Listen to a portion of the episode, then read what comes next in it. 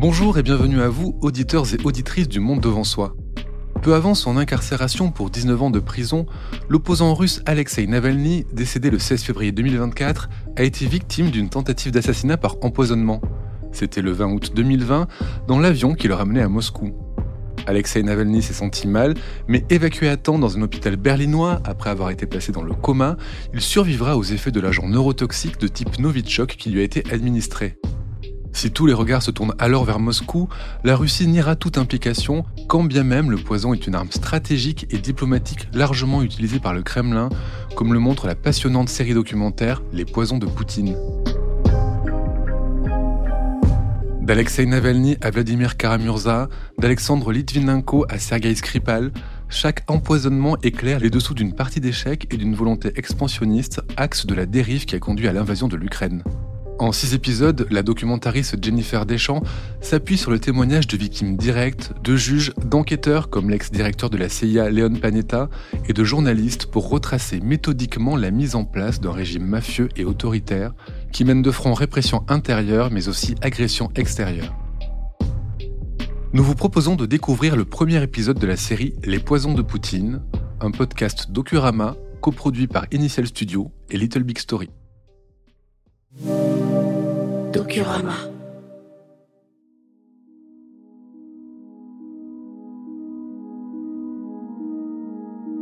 Avec l'élection à la présidence de Vladimir Poutine en 2000, les Russes, experts dans l'art du poison, en ont fait une arme centrale de leur arsenal stratégique.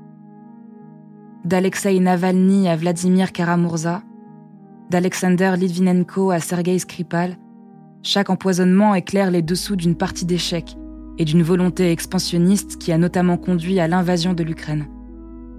Lutte d'influence, guerre de territoire, bataille financière et énergétique, ces affaires retentissantes révèlent le bras de fer qui oppose en coulisses le Kremlin et l'Occident. Vous écoutez Les Poisons de Poutine, épisode 1. La menace. Première partie. C'est l'histoire d'un pouvoir assassin et de son cortège de fantômes. Depuis plus de 20 ans, Vladimir Poutine sème la mort et se repaît de nos faiblesses. Empoisonnement, espionnage, corruption. L'Occident a chaque fois choisi de détourner le regard. Cette histoire est aussi la nôtre. Complices, témoins, coupables et héros, tous liés par le venin russe. J'ai toujours su une chose. Je ne me bats pas contre, mais pour. Marina Litvinenko, veuve d'Alexander Litvinenko. Pour le nom de mon mari, Alexander Litvinenko. Pour la vérité. Et puis pour moi, c'était aussi important de me battre pour le pays dans lequel je suis née, pour la Russie. Mon mari, Alexander Litvinenko, a été empoisonné au polonium radioactif en 2006, à Londres, à un moment où le monde entier était plutôt à l'aise avec Poutine. Avant tout, je voulais savoir qui l'avait assassiné. Je n'avais pas imaginé qu'il me faudrait consacrer autant d'efforts à cette quête.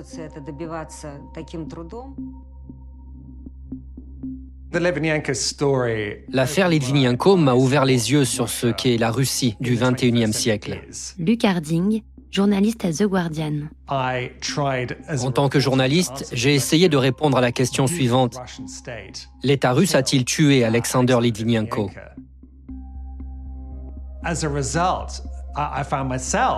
Je me suis alors retrouvé entraîné dans une sorte de thriller d'espionnage, étrange et sombre, avec des intrigues, des effractions dans notre appartement familial, des écoutes, de la surveillance et du harcèlement de la part du Kremlin et de ses agences de renseignement. Et cela s'est terminé trois ans et demi plus tard en étant expulsé du pays.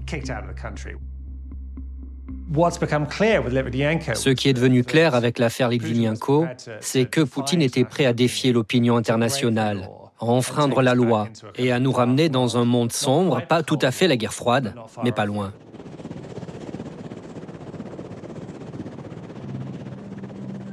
Dans Dans cette guerre, Vladimir Poutine voit des ennemis partout, y compris chez les capitalistes les plus audacieux, venus pourtant avec les meilleures intentions, faire des affaires. Vladimir Poutine ne me laissera jamais en paix. Jamais. Ce que j'ai fait est impardonnable à ses yeux. William Broder, homme d'affaires américain, naturalisé britannique.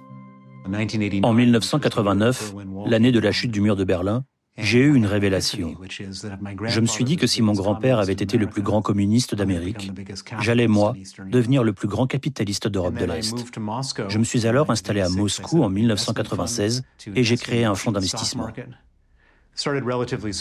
J'ai fini par devenir le plus grand investisseur étranger de Russie avec un portefeuille de 4 milliards et demi de dollars. C'était une époque folle. La démocratie était en place, la presse était libre, la société civile explosait de dynamisme. Il y avait des marchés très rentables. Mais tout cela a été mis en place si rapidement, avec si peu de réflexion, que beaucoup de monde s'est retrouvé dans une mauvaise situation. L'espérance de vie moyenne des Russes a chuté de façon spectaculaire parce qu'il n'y avait pas d'argent pour les soins de santé, pas d'argent pour les écoles. Le président Eltsine, considéré comme un démocrate, avait passé un pacte avec le diable. 22 oligarques contrôlaient 40% du pays. Ils volaient l'argent. Et en échange, les oligarques devaient utiliser cet argent pour le maintenir au pouvoir. À l'époque, la collusion du pouvoir et de l'argent ne fait pas fuir William Broder. Le banquier américain croit pouvoir garder sa place au Far East. Sergei Pougachev fait la même erreur. L'homme d'affaires russe avait pourtant soigneusement veillé au casting du successeur de Boris Yeltsin. Avec Poutine, je suis lié par une relation très longue depuis le début des années 90. Sergei Pougachev, homme d'affaires proche de Vladimir Poutine de 1996 à 2008. Nous avions des liens très étroits. On se voyait en famille, nos enfants sont du même âge, ils étaient amis. Et bien sûr la politique. Avec ma contribution, Yeltsin a fait de Poutine son successeur. À ce moment-là, Poutine est chef du FSB, le service fédéral de sécurité, l'héritier du KGB. C'est ce qui a conduit à faire ce choix. Vladimir Poutine a été utilisé pour renforcer la position du Kremlin. Ça peut sembler bizarre, mais je le connais tellement bien que quand il parle à la télévision, alors même que je n'ai plus de contact direct aujourd'hui avec lui, je comprends ce qu'il a en tête. Je sais ce qu'il pense. Pour moi, tout est clair. C'est pour ça que je ne suis pas surpris par ce qui se passe aujourd'hui.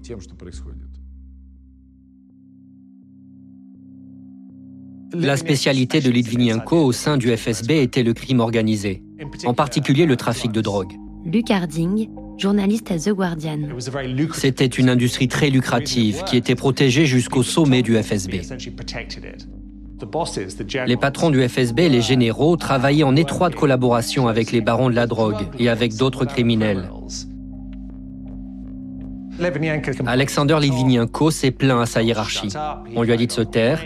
Il a alors rencontré Vladimir Poutine. Leur rencontre a été brève. Clairement, le courant ne passait pas. Il n'y avait aucune volonté de contact. Marina Litvinenko, veuve d'Alexander Litvinenko.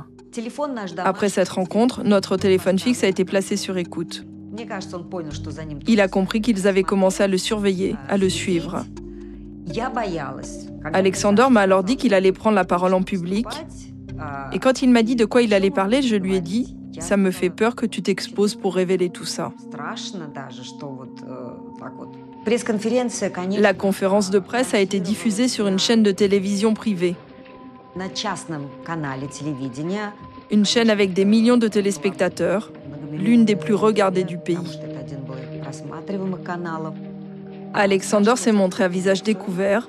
Il apparaissait clairement comme le leader de ce groupe. Quand Alexander est revenu de la conférence de presse, il était très agité. Je lui ai demandé Et maintenant? Il m'a répondu Maintenant, ils vont soit m'arrêter, soit me tuer. Il a décidé de prendre l'avion pour Londres. Luc Harding, journaliste à The Guardian. Il a acheté des billets pour la Géorgie avec une escale à Londres. Et à Londres, au lieu de passer par la zone de transit, il est allé vers la sortie, se présentant comme un officier du KGB qui voulait faire défection. Et il a obtenu l'asile au Royaume-Uni. Mais même s'il avait fui à l'étranger, il n'était pas pour autant en sécurité. Bien au contraire. Alexander Litvinenko est entré dans un combat mortel. Il veut exposer le vrai visage de Vladimir Poutine, l'ancien agent du KGB aux méthodes inchangées. L'opposition russe lui emboîte le pas. Il faut dénoncer le pacte sanglant entre le pouvoir, l'argent et les services secrets. Je m'appelle Vladimir Karamurza. Je suis un homme politique russe, historien de formation, journaliste de profession. Les historiens débattent toujours du rôle et de l'importance de l'individu. Quelle est l'importance du cadre historique global et quelle est celle de certains individus en particulier Dans quelle mesure certains faits historiques ont un impact et dans quelle mesure les actes d'un individu ont un impact encore plus grand. Dans mon cas, le rôle de l'individu a été absolument décisif. En août 1999, lorsqu'il a nommé Poutine Premier ministre, Boris Yeltsin a dit qu'il voyait en lui son successeur au poste de président de la Russie. Ça a fait rire les gens. Mais ensuite, ce qui est arrivé est arrivé. Il y a eu des attentats à la bombe la nuit à Moscou, à Volgodonsk et à Bunaksk. Des immeubles résidentiels où les gens dormaient ont explosé. Il y a eu des morts, dont des enfants, par centaines. Officiellement, ils sont accusés des terroristes tchétchènes, sans donner leur nom. La deuxième guerre de Tchétchénie a commencé. Et en surfant sur la vague de cette guerre, Vladimir Poutine a accompli son décollage politique ahurissant.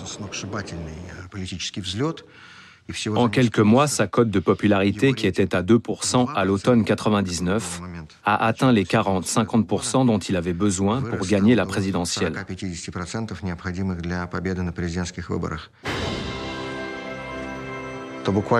Dès la première année de son mandat, Poutine a rétabli l'hymne soviétique stalinien. comme hymne national de la Fédération de Russie.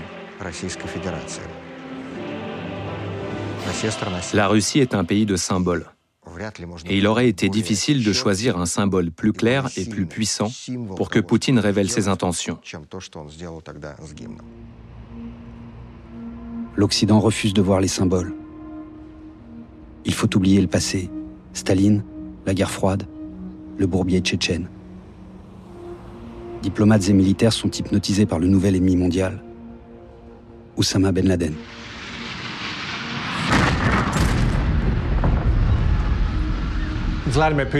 Vladimir Poutine a joué avec succès avec la peur du terrorisme de l'Occident. Luc Harding, journaliste à The Guardian. Il a dit à Bush et à Blair J'ai affaire à des méchants, j'ai affaire à des terroristes. Vous avez eu le 11 septembre, nous sommes frères, nous sommes alliés dans ce combat. L'Occident était distrait par le spectre du terrorisme islamiste. Mais en fait, la grande menace géopolitique pour l'Occident durant cette période était la montée de la Russie. L'Occident a regardé dans la mauvaise direction. Lorsque je suis arrivé à l'ambassade en 2003, il y avait de réels espoirs que notre relation, qui était bonne, puisse être approfondie et permette d'améliorer le commerce et les investissements qui étaient déjà très importants. Nigel Gould Davis, diplomate britannique à Moscou de 2003 à 2007.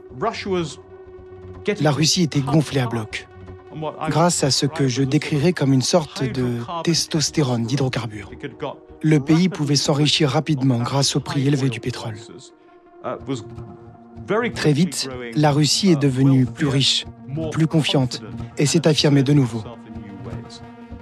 Alors, nos relations avec la Russie sont devenues de plus en plus difficiles, car elle cherchait à redéfinir nos rapports. Nous avons senti que l'État russe commençait à revenir à une position de domination de plus en plus forte. À l'été 2003, toutes les chaînes de télévision indépendantes étaient démantelées. L'État avait restauré la totalité de son monopole sur la diffusion télévisuelle. Vladimir Karamurza, homme politique russe, historien et journaliste. En octobre 2003, ils ont arrêté Mikhail Rodorkovsky, le magnat du pétrole. Dès le lendemain, toutes les chaînes de télévision d'État l'ont montré dans la cage de verre d'un tribunal moscovite. L'homme le plus riche de Russie dans une cage. C'était un signal très clair à l'ensemble des hommes d'affaires russes. Si vous vous comportez comme lui, il vous arrivera la même chose. Puis il a été reconnu coupable et condamné à 10 ans de prison. William Broder, homme d'affaires américain, naturalisé britannique. Et le reste des oligarques russes ont dit Vladimir, que devons-nous faire pour être sûr de ne pas aller en prison? Et Poutine a répondu C'est très simple 50%. Pas 50% pour le gouvernement russe ou 50% pour l'administration présidentielle de la Russie, mais 50% pour Vladimir Poutine personnellement. Et à ce moment-là, Poutine est devenu l'homme le plus riche du monde et mes intérêts n'étaient plus alignés avec les siens.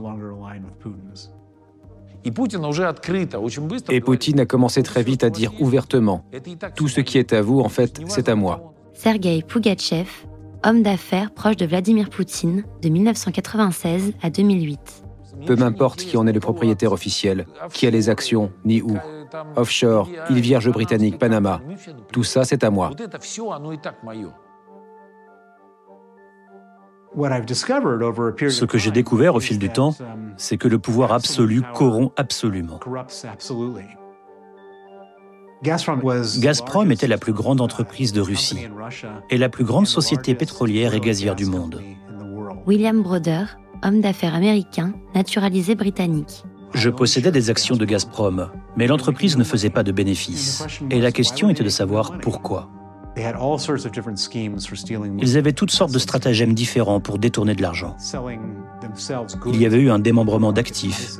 Ils vendaient eux-mêmes des biens à des prix inférieurs à ceux du marché. Ils achetaient des machines à des prix gonflés et ils volaient ainsi des milliards et des milliards de dollars à l'entreprise. Et donc, je me suis donné pour mission d'arrêter ce vol. Mais en Russie, la police, les régulateurs, les politiciens étaient tous corrompus.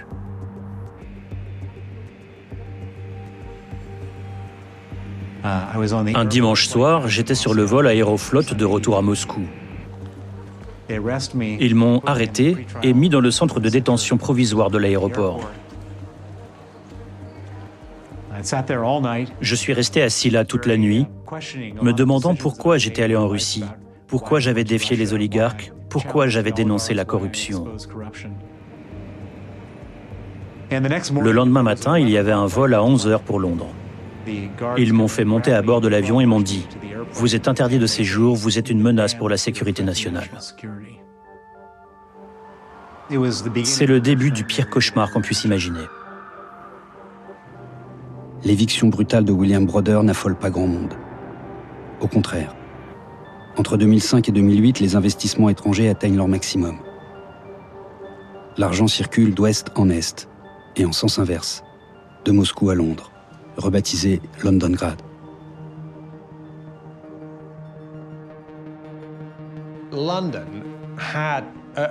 À partir des années 90, après l'effondrement de l'Union soviétique, Londres est devenu un endroit très amical, accueillant pour les oligarques.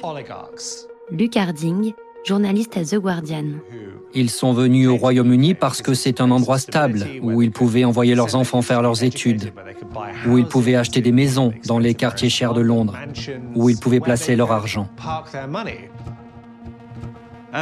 Alors que la situation des droits de l'homme commençait à se détériorer, de plus en plus de Russes se sont réfugiés en Grande-Bretagne, notamment Boris Berezovsky, un oligarque controversé qui avait très bien réussi dans les années 90, mais qui avait été réduit à sa plus simple expression par Poutine. Nigel Gould Davis, diplomate britannique à Moscou de 2003 à 2007. La Russie voulait que ces oligarques reviennent et qu'ils répondent de leurs crimes. Nos tribunaux ne voulaient pas donner à notre gouvernement la permission de le faire. C'est donc devenu plus difficile aussi. Mais les choses ont ensuite empiré avec l'affaire Litvinenko. En exil, Alexander Litvinenko avait le choix. Il pouvait rester tranquille et se taire, ou il pouvait faire du bruit. il a décidé qu'il allait faire du bruit. Alexander a beaucoup aidé l'équipe de Boris Berezovsky en tant qu'expert, en tant qu'analyste. Marina Litvinenko, veuve d'Alexander Litvinenko. À cette époque, Berezovsky faisait face à deux procédures d'extradition et Alexander a préparé de nombreux documents pour le tribunal.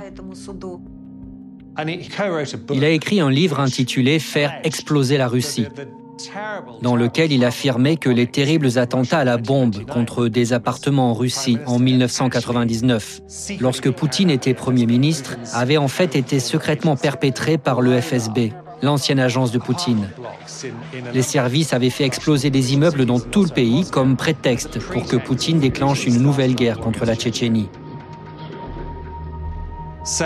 Cela a donc placé Alexander Litvinenko sur une trajectoire de collision directe avec Poutine. Je me suis toujours senti en sécurité avec Alexander. Ce n'est pas tant moi que Alexander lui-même qui a commencé à ressentir une profonde inquiétude à partir de l'été 2006. À ce moment-là, la Russie a voté des lois permettant aux services spéciaux russes d'intervenir sur le territoire d'autres États contre ceux qu'ils appelaient des extrémistes.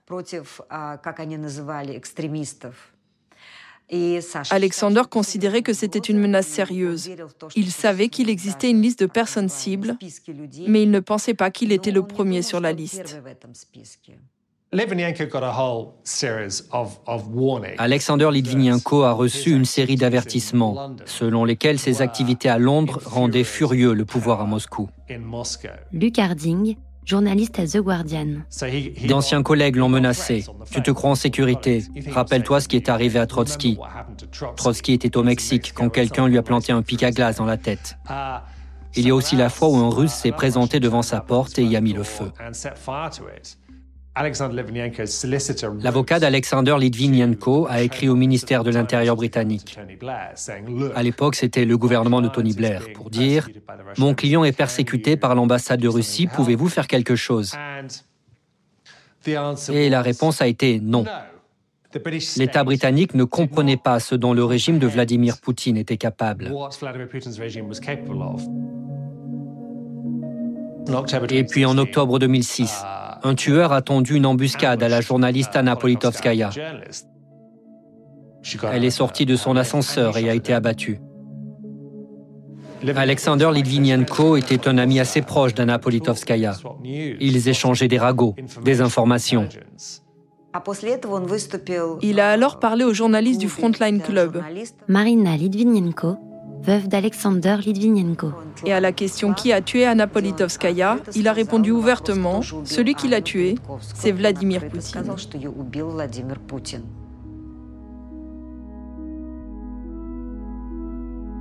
Vous venez d'écouter un podcast réservé aux abonnés de Docurama.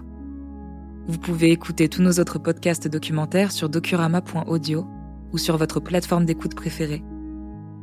Les poisons de Poutine est un podcast coproduit par Initial Studio et Little Big Story. Adapté de la série documentaire audiovisuelle éponyme, coproduite par Little Big Story, Arte France et Kalash Film. Écrite et réalisée par Jennifer Deschamps. Production exécutive du podcast, Initial Studio. Production éditoriale, Sarah Koskiewicz et Louise Nguyen, assistée de Marie Agassin. Montage, Camille Legras.